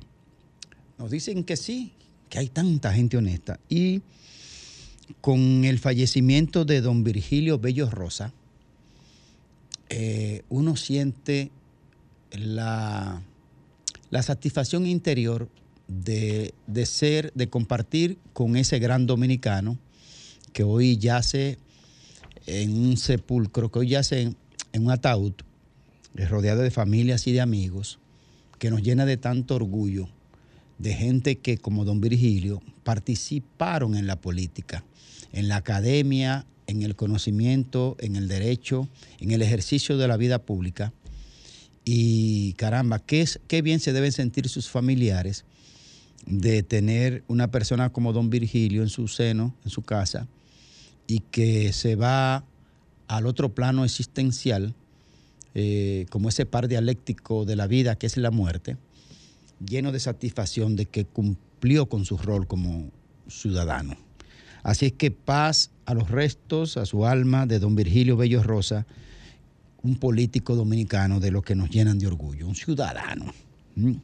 En otro orden, a propósito de la denuncia que se hizo más temprano, el señor García, que nos llamó, miren esta foto de la autopista de San Isidro, eh, que nos mandó otra persona diciéndonos cuál es la situación, la realidad de la autopista de San Isidro, que insisten, persisten de una manera obtusa en mantener un, un fuñido muro ahí que va a complicar la vida de los ciudadanos que viven en esa zona y va a herir de muerte el comercio. Entonces, a los constructores, a obras públicas y al ayuntamiento que por favor resuelvan ese problema, eh, que no es necesario. En otro orden, a propósito del abandono de la autoridad, lo hablaba Domingo aquí en estos días, lo hablábamos todos aquí, de los tres brazos, de la Isabelita, de los frailes, que son eh, de Herrera y otros, y otros centros urbanos donde prima el desorden, la desatención del Estado y la falta de autoridad, y se impone la violencia a través de la criminalidad, de la violencia social y de bandas organizadas. Bueno, pues en este caso murió una jovencita, por cierto, ha llegado a mi familia, eh, un confuso incidente que se desató la madrugada de este jueves en el kilómetro 10 de los frailes, próximo al reconocido colmado La Simpatía en la calle 12 de octubre, esquina Camino Primero, donde al menos tres personas resultaron heridas, dos de gravedad, y una joven de 19 años falleció en el lugar producto de tres impactos de bala, según informaciones que se han verificado en los medios de comunicación. La tragedia, la sangre, tiñe eh, los barrios nuestros que están en el abandono y donde la autoridad local lo que hace es que se alía en un eslabón maldito de corrupción con las bandas locales, de la criminalidad y las drogas y los asaltos. Ahora, ¿dónde yo quiero poner el punto sobre la I? Yo quiero que ustedes escuchen este audio, porque a, propósito de esta muerte, hay un área oscura que nadie le está poniendo atención. Atención a eh, la procuradora Miriam Germán Brito, a este audio. Vamos a ver el primero, vamos a escuchar el primero. De verdad, el, el Instituto Nacional de Patología Forense, de Ciencia Forense, está en emergencia. O sea, matan a una persona para que los recojan. Hay momentos en los que duran dos días, un día para recoger un cadáver. Pero para que te entreguen un cadáver en medio de que tú tengas el sufrimiento de que te mataron un familiar, tú tienes que pasarte uno y dos días sentado afuera de patología forense esperando. Cuando te lo entregan el cadáver, te lo entregan en el piso, desnudo, eh, todo con sangre coagulada, tirado en el piso junto con otros cadáveres, en una situación inhumana y ya en descomposición porque no tienen freezer tampoco para frizar los cadáveres. Entonces un cadáver que, que la mataron antes de anoche y que a esta hora no lo han entregado y que lo van a entregar mañana porque le dicen que hay una fila de cadáveres que están primero que ella. O sea, una cosa, coño, eso, eso aquí, y aquí la gente no dice eso. O sea, aquí hay un problema grave con esa. Entonces, escuchen el segundo audio. Porque Entonces, la verdad ese es que este tema es desgarrador y como que ninguna autoridad se está haciendo cargo de esta situación. Entonces ese tema es eh, interinstitucional, le pertenece a la Procuraduría General de la República y a Salud Pública, pero como que a nadie le importa esa vaina. Bueno, hay una desatención. Ustedes están oyendo el drama dantesco de cadáveres tirados en el piso, uno al lado de otro, totalmente desnudos, con la sangre coagulada, con la sangre rodando, y los familiares haciendo fila en el Cristo Redentor, que ahí hay una unidad, no lo entregan, y una escena que parece de una película de terror, mientras las autoridades que tienen que ver con ese tema mm, se hacen los desentendidos. Son 106.5. Ahora sí, a las 4.44 minutos, el propietario de las palabras iluminadas, don Federico Jovine. Gracias, Domingo. Buenas tardes. Buenas tardes, amigos que nos ven, que nos escuchan. Miren, la política en la República Dominicana eh, se ha caracterizado siempre por ser una política de prácticas corruptas, eh, avalada, sostenida y mantenida e incentivada por una cultura de impunidad. Una cultura de impunidad que es parte de la cultura política, de la conchupancia, de entre bomberos no se pisan la banguera, de aves, aves que duermen en el mismo nido. Hablo en sentido general, hablo en sentido general, desde luego, no lo, no lo señalo como una práctica estructural. También esto se sostiene en tabúes, en dogmas o en prácticas eh, que sostienen el, cómo se maneja la clase política. Por ejemplo, no se hablan de las segundas bases que tienen los políticos, no se hablan de sus comportamientos sexuales, esos son tabúes y que están bien, entiendo, que el Estado ni agradece ni guarda rencor y de que a un presidente ni se le dice que no, ni se le renuncia. Probablemente de todas las que acabo de mencionar, esa es la peor de todas. A un presidente ni se le dice que no, ni se le renuncia a la cristalización de la genuflexión de un político y de la anulación del pensamiento crítico y de la anulación de los principios ciudadanos y éticos que deben de regir la actuación de cada persona cuando es funcionario. Pero no, tú no le puedes decir que no a un presidente. Y como tú no le puedes decir que no a un presidente, porque de entrada los primeros que te van a criticar son tus propios círculos de amigos, porque le dijiste que no, mucho más aún renunciar, imposible. Te pueden hacer lo que sea, pero tú no puedes renunciarle. Eh, ¿Qué pasa? Que la vida a veces pone a prueba a las personas, a los hombres, a los seres humanos, a las mujeres que desempeñan en calidad de funcionarios que ejercen funciones públicas y a la ciudadanía y a la sociedad en la cual estas personas se desenvuelven. Señalo esto porque en el día de ayer murió el doctor Virgilio Bello Rosa, padre de una querida amiga Natalia y de, otros amigos, de Wilfredo, eh, en los cuales de Virgilio también.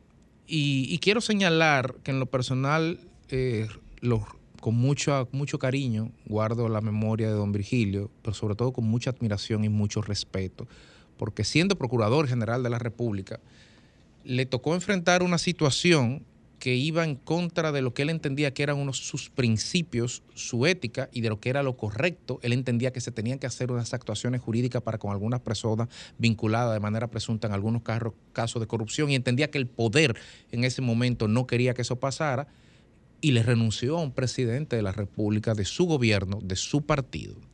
Le renunció en un país donde hacer eso es pertenecer al selecto club de funcionarios públicos que renuncian.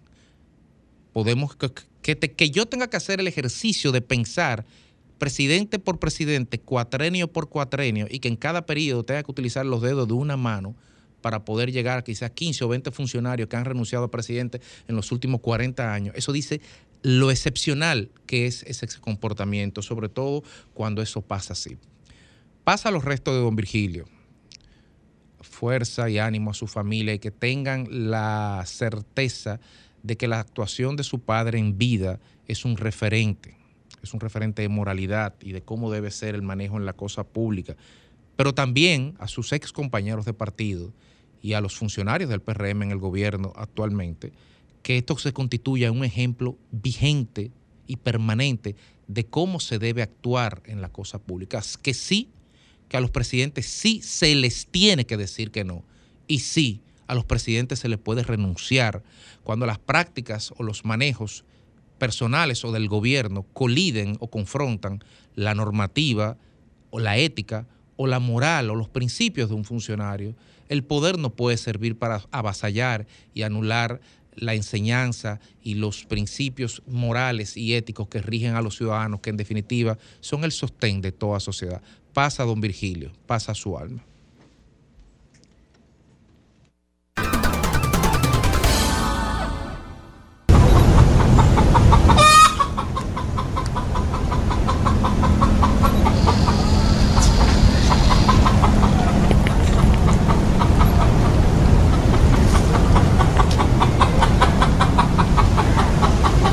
Huevo, el huevo de la semana aquí en el sol del país, en el sol de la tarde. Vamos a ver, vamos a ver quién está- puso huevo. De que en una zona en protegida la- está.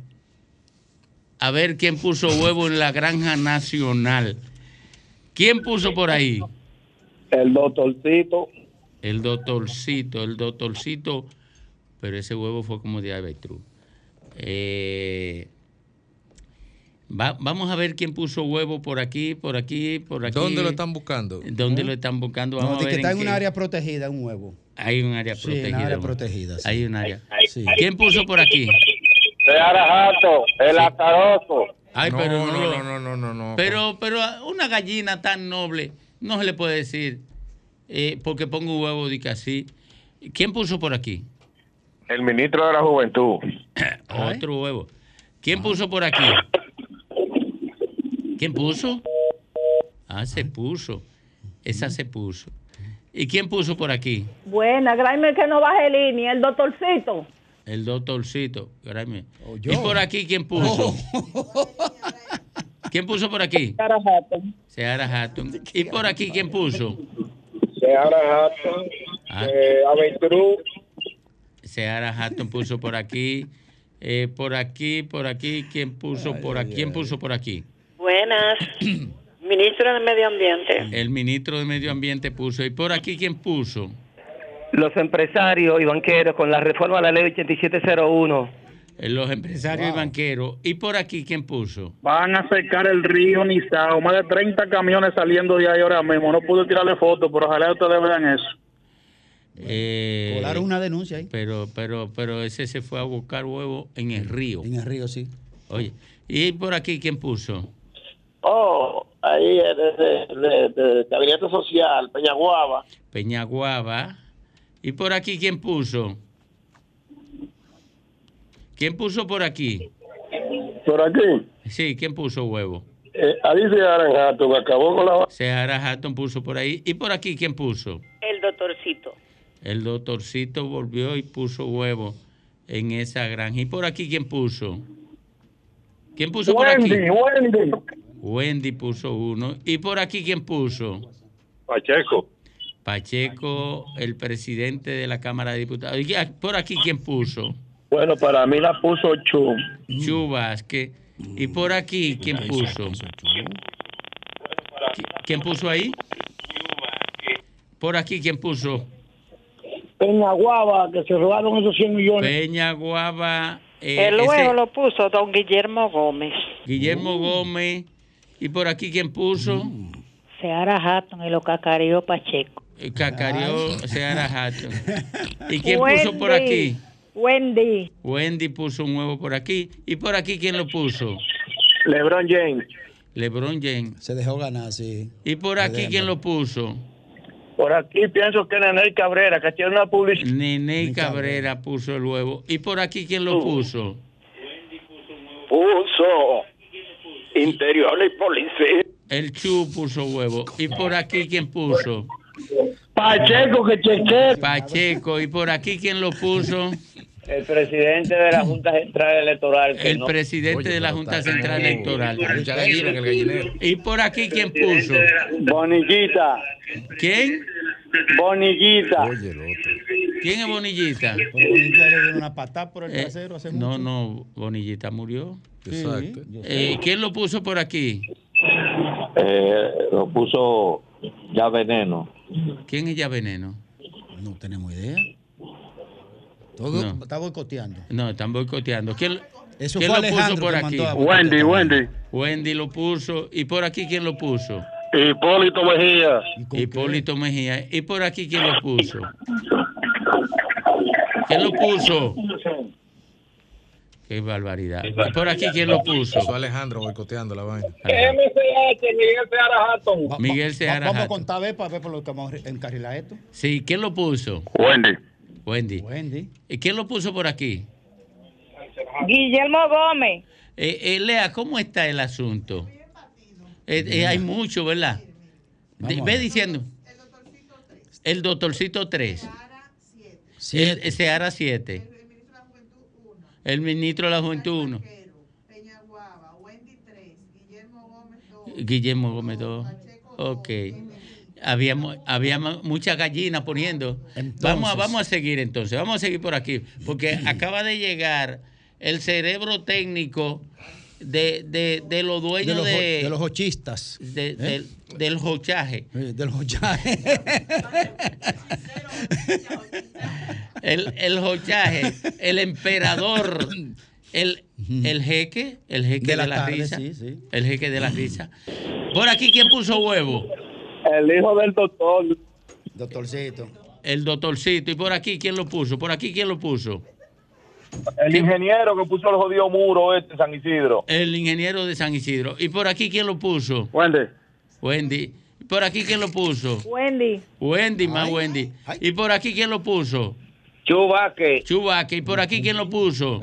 Hipólito Mejía. Hipólito Mejía. ¿Y por aquí quién lo puso? El PRM con 600 botellas. El PRM. ¿Y por aquí quién lo puso? Sara Santos. Seara Hatton. ¿Y por aquí quién lo puso? ¿Quién lo puso? Chubaque, chubaque. No, no, no, ese está oyendo el radio. Eh, ¿Quién lo puso por aquí? El ingeniero que. El ingeniero de San Isidro. ¿Quién lo puso por aquí? Wendy. Wendy. Eh, eh, ¿Cómo está? Estamos cerrando. ¿Quiénes están arriba? Vamos ¿Quiénes están arriba? Eh, hay otro para Wendy. Oye, vamos, vamos a ver, nos vamos a quedar con, con, con Seara, Wendy, el doctorcito, Seara, Wendy. El, do- Ya, ya, eh, esos tres, esos tres, ya. Seara, Wendy y el doctorcito. Vamos a Vamos a, coger seis más. Seis más. Una. ¿Quién, quién lo puso? ¿Quién lo puso por aquí? Wendy. Wendy. ¿Quién lo puso por aquí? Sí. ¿Quién lo puso? Guillermo Gómez. Guillermo Gómez. No va. Sigue. Eh, ese ya está fuera. ¿Quién lo puso por aquí? Seara Jato. Seara Hatton. ¿Quién lo puso por aquí? Jato. ¿Quién lo puso por aquí? ¿Quién lo puso? ¿Quién lo puso por aquí? Seara Hatton. Ya, nos quedamos ahí, Ya. ya van las seis. ¿Cómo quedó? Pase. 11 Seara Hatton. 8 Wendy. Y el doctorcito 4. El ahí, huevo de la semana. ahí están los ponedores más fértiles en el huevo de la semana.